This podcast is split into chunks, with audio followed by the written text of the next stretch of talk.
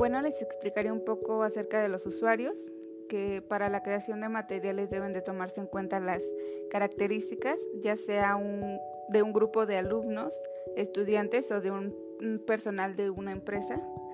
Para conocer estas características se debe saber el nivel de desarrollo, la edad que determina el desarrollo emocional en el que se encuentran.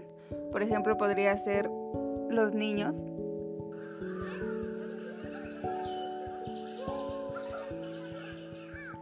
podrían ser los alumnos cuando se encuentran en este ambiente de el salón de clases.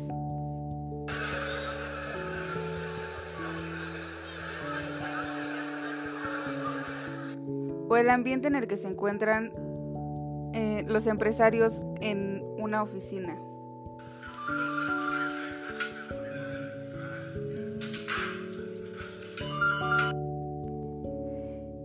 También se toma en cuenta esta madurez psicológica y la capacidad de un grupo de alumnos para seguir instrucciones, ya que se toma en cuenta también este grado de conocimientos que poseen. Soy intelectual, muy inteligente.